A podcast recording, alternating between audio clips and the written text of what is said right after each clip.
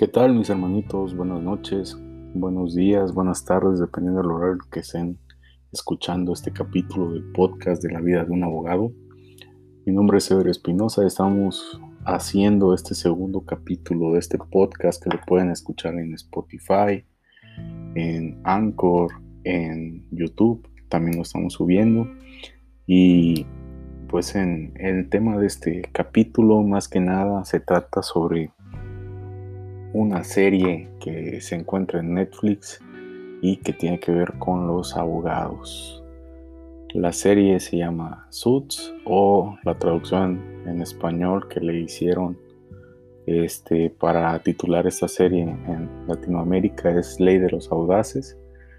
Muchos compañeros abogados han, han visto esa serie, me incluyo entre ellos y realmente es una serie que es muy atractiva, muy, muy vistosa, muy llamativa para, para todos los que estudiamos o ejercemos la profesión de abogados. Y esta serie se centra específicamente en dos personajes.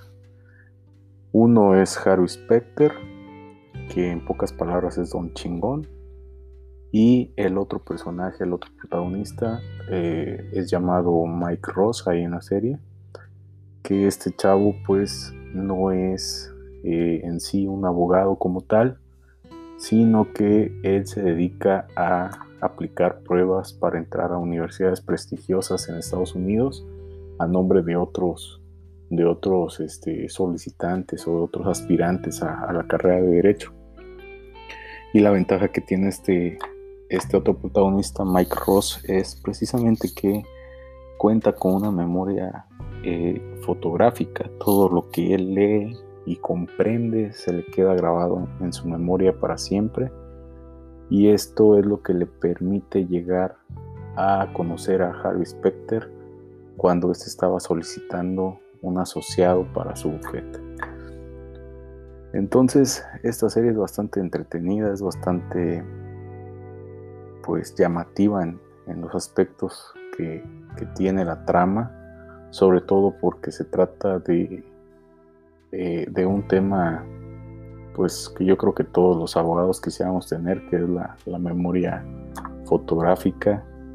Este, y pues yo creo que ahí empieza a llamar la atención de los que nos dedicamos al derecho.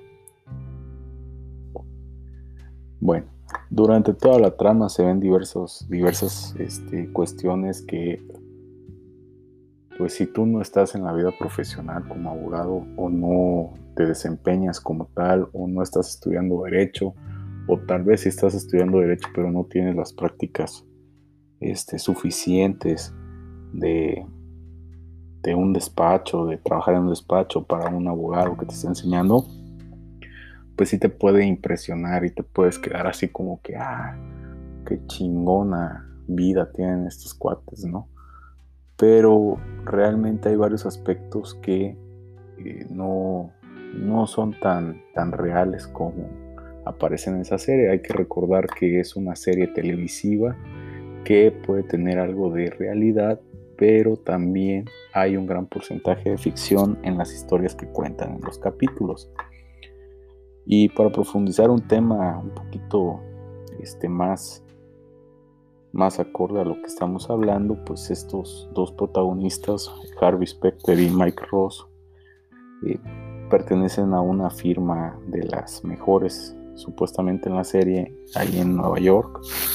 Y pues prácticamente Harvey Specter es, es un gran conciliador, ¿no? Así lo llaman ellos.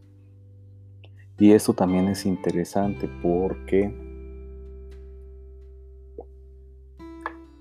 eh, en reiteradas ocasiones dentro de los capítulos de esta serie, Harvey Specter menciona que él prefiere conciliar que irse a juicio.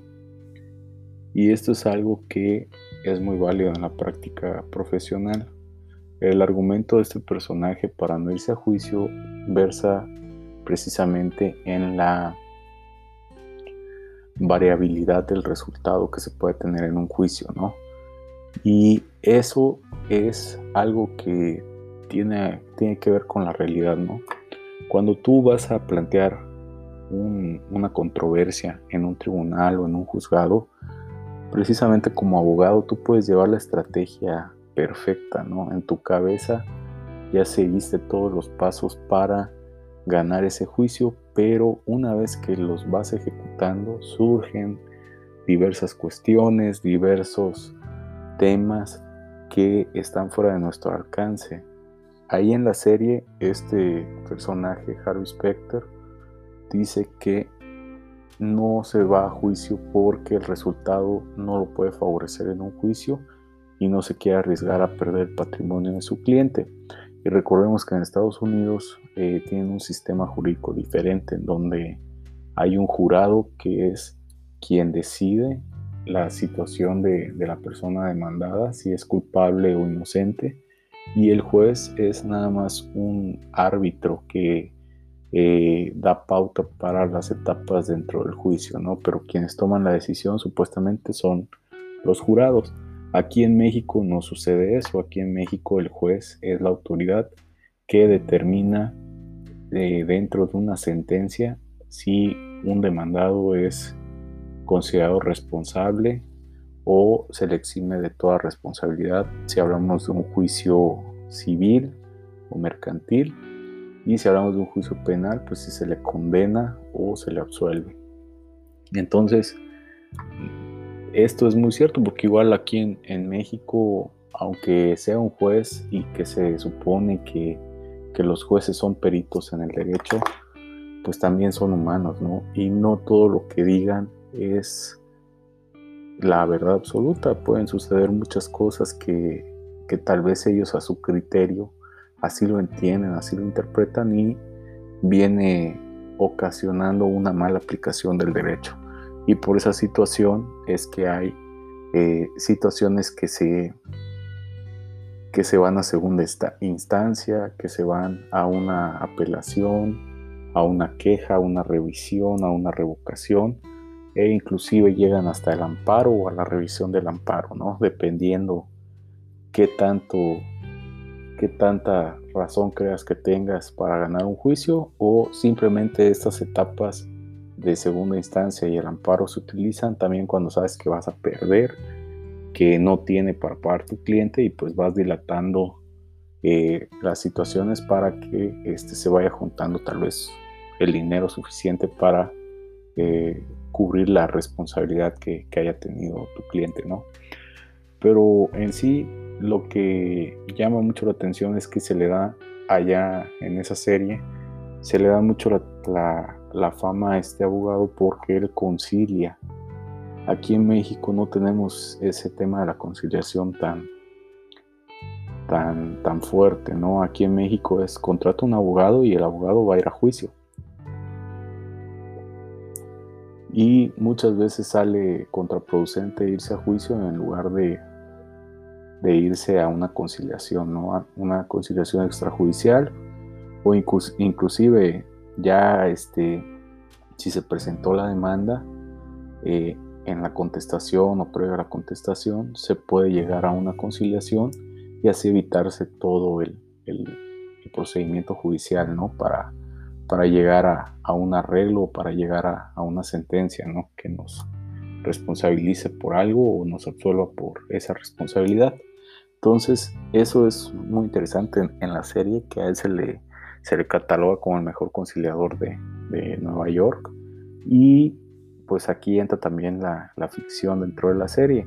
O bueno, no, no podría decir que al 100% que es ficción porque realmente el sistema judicial de Estados Unidos pues lo desconozco, nada más conozco lo que este, aparece en, las series y películas, pero también he leído algunos precedentes ¿no? que, que ha emitido la, Suprema Corte de, los Estados Unidos y pues ese es todo mi conocimiento del sistema judicial de allá.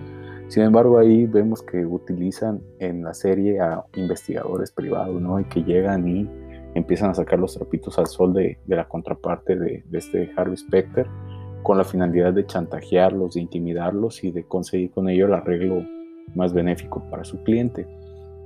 Aquí en México hay investigadores y hay ese tipo de cuestiones, pero pues igual no es tan factible, tal vez no, no todos los, los abogados de aquí en México tengan la posibilidad de tener a un investigador, ¿no? Allá en Estados Unidos es así como que todos tienen la capacidad de tener un investigador y solamente se va cambiando la categoría, ¿no? Del investigador. O sea, si es un abogado pobrecito, pues tiene un investigador medio, medio güey, ¿no? Pero si es un abogado chingón, pues tiene a prácticamente a, un sabueso, ¿no? Que va a encontrar todas las, pistas de, o todas las, las malas cosas que ha hecho la contraparte, ¿no?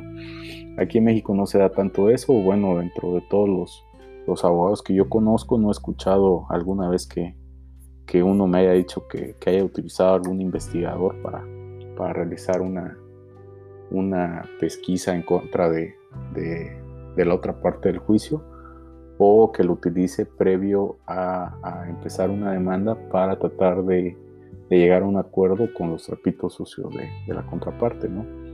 Entonces ahí es donde cambian un poquito las cosas. Eh, ¿Qué otra situación es interesante de esta serie? Pues aquí, aquí en México no hay series buenas de abogados. He visto que han sacado algunas novelas, han sacado algunas cuestiones, pero no, no son tan, tan, este, tan llamativas, ¿no? Es más un concepto telenovelesco de, Televisa que, saca sus, sus este, novelas de, abogados, pero que al final de cuentas esa sustancia del derecho no es tan, tan eh, visible ¿no? en la trama de la historia, se enfoca más a, pues, al amor, a las infidelidades, a los hijos, a la pobreza de los, de los personajes, a la superación personal y no tan enfocado en cuestiones de, derecho, ¿no? Y esta serie sí tiene algunas cuestiones interesantes. Eh, o, la ley de los audaces maneja un tema que aquí en México está empezando a tener auge o que no ha tenido la importancia que debería tener y que es enfocada al derecho de las empresas, al derecho corporativo, al derecho de sociedades, de acciones.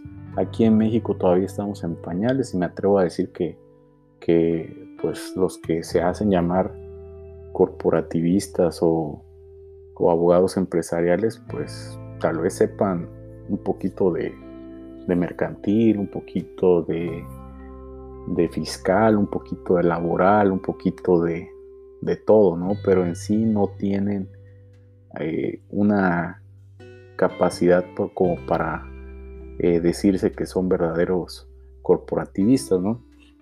Digo, sí, sí debe haber casos en los que hay abogados muy chingones para empresas, ¿no? Pero pues hasta donde yo sé no, no conozco a ninguno. Y si ustedes me dicen, no, pues es que en la revista salió que es el mejor abogado de, en tal revista salió que es el mejor abogado de empresas y que es don chingón y que, y que gana todos los juicios, pues puede que sea el caso, pero recuerden que los artículos en las revistas pues son los, son los mismos este, personajes que salen en ella los que pagan para que les hagan publicidad. No es así como que una revista se interese y vamos a entrevistar a este señor porque es el mejor abogado, ¿no?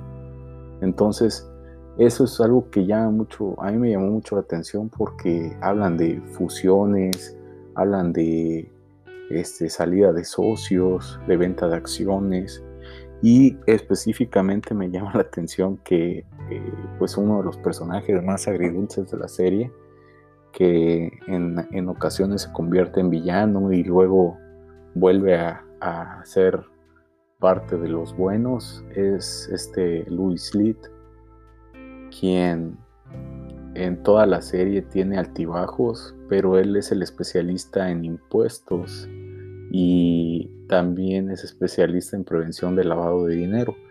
Entonces ahí me, llama mucho la atención porque no ahondan tanto en, la materia de Louis Lee, sino que se van más enfocados a, lo, a lo que hace Harvey Specter ¿no? y Mike Ross.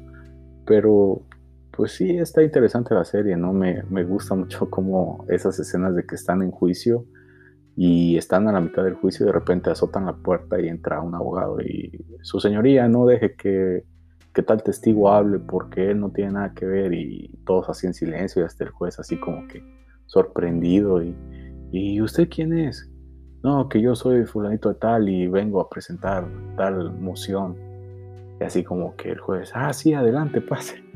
Aquí en, aquí en México me tocó una audiencia de juicio oral mercantil en la cual una acompañante de, del abogado de la contraparte este, estaba haciendo gestos al momento que estaba hablando el juez y ni siquiera habló, nada más este, movía la cabeza y, como que no estaba de acuerdo con lo que decía el juez y el juez este, por poco la manda a sacar de, la sala, ¿no?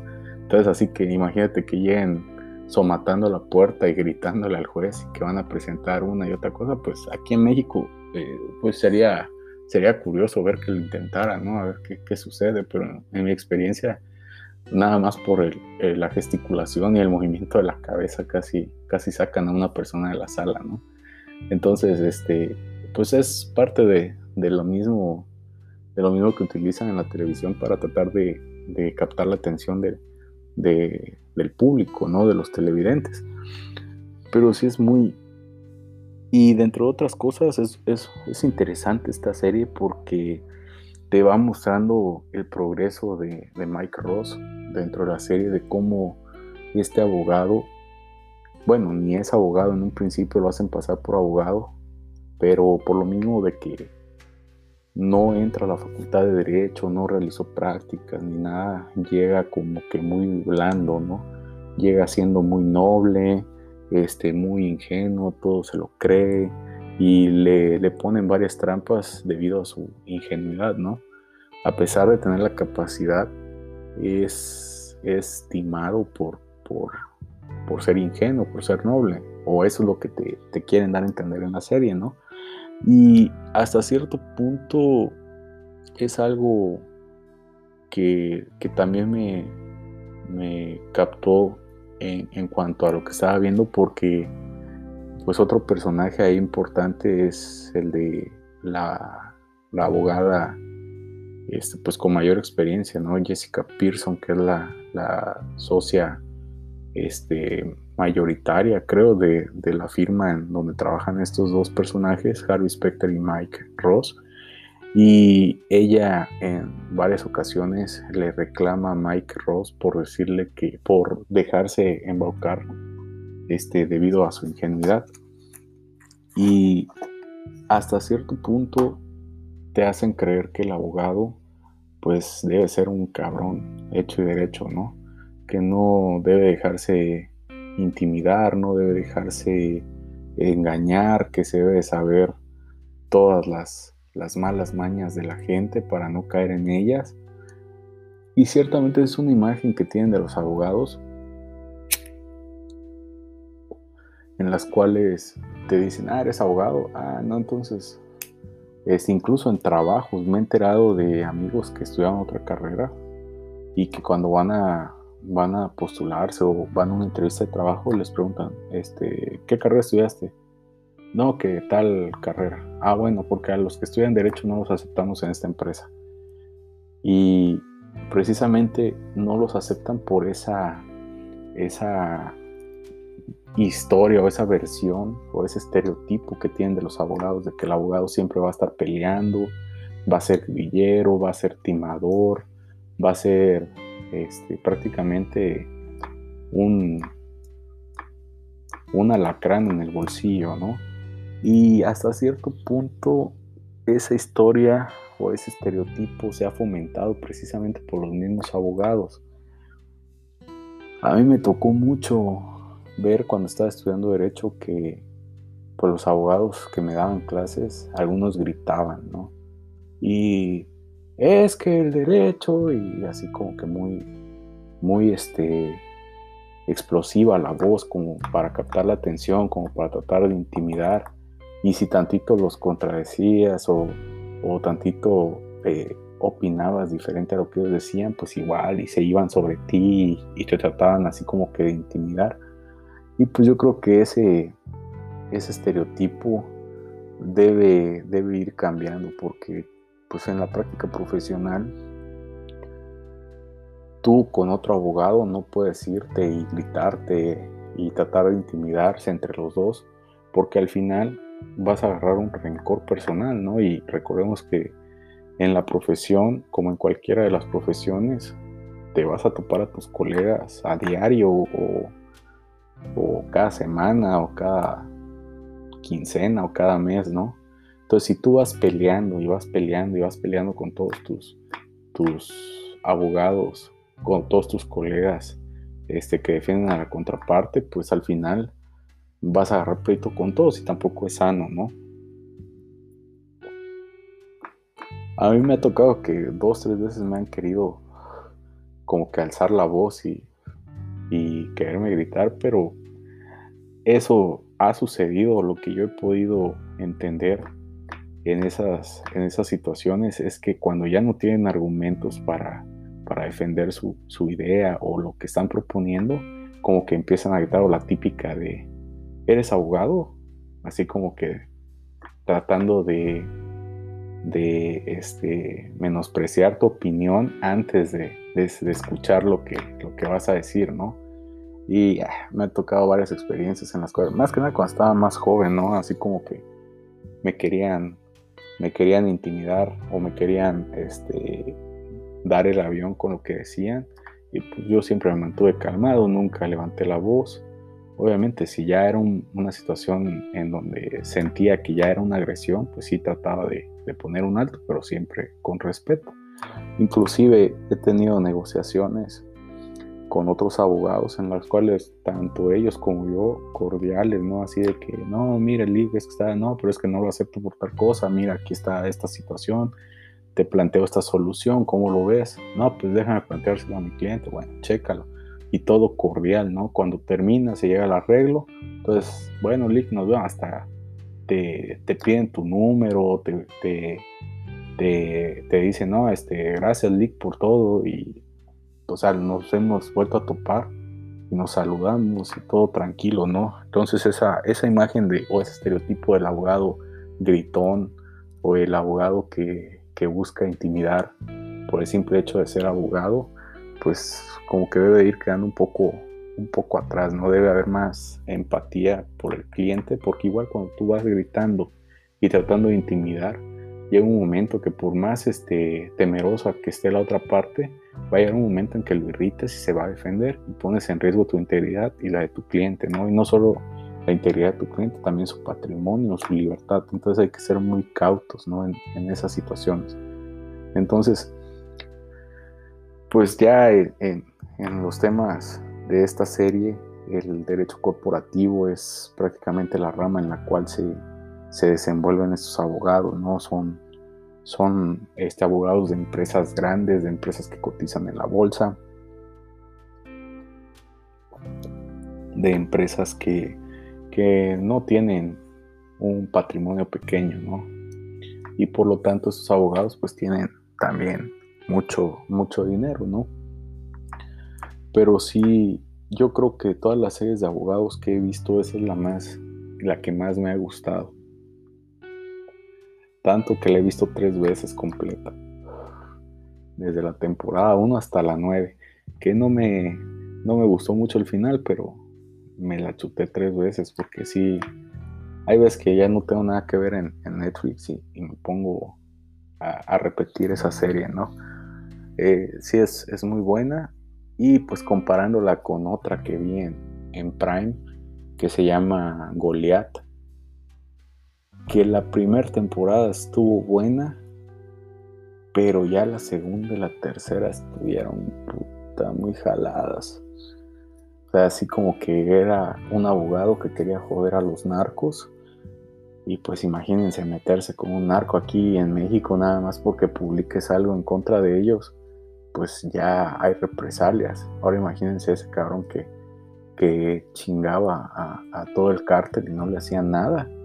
Entonces así como que, pues, así como que ah, está medio fantasioso. O O sea, jodían a medio mundo, pero a él que era el principal este oponente y que era el principal eh, obstáculo en, en, todos los planes de, este, de estos narcos de la serie, pues no le hacían nada, ¿no? Nada más lo amenazaban, así como que le dejaban pajaritos muertos en su puerta o le quebraban los cristales de su carro y hasta ahí, ¿no?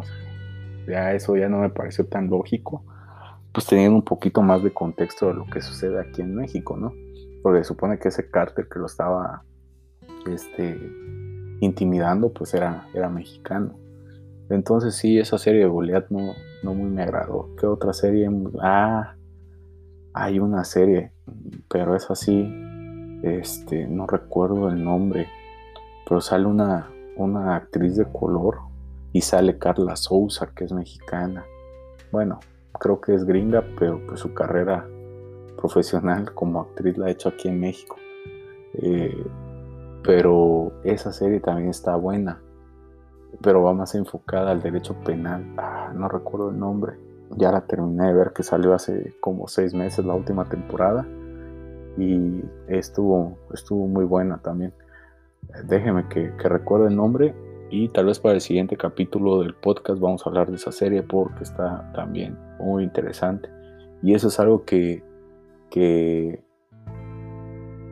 que combina dos áreas del derecho que son pues, bastante compatibles en la vida real, ¿no? Que es la docencia y el litigio. Entonces, dentro de la serie de, de Suits, para, terminar este capítulo, pues está muy, muy buena la trama, obviamente entendiendo que hay cuestiones de ficción, que hay cuestiones de, de, de imaginación ahí, pero aún así es atractiva. También otro punto que se me pasó a tocar es que Harry Specter dentro de la serie dice que nunca ha perdido en nada en su vida, ¿no? que en el béisbol era un chingón, en el póker es un chingón, en, los juicios es un chingón, en la negociación es un chingón, en el boxeo es un chingón, en todo es un chingón.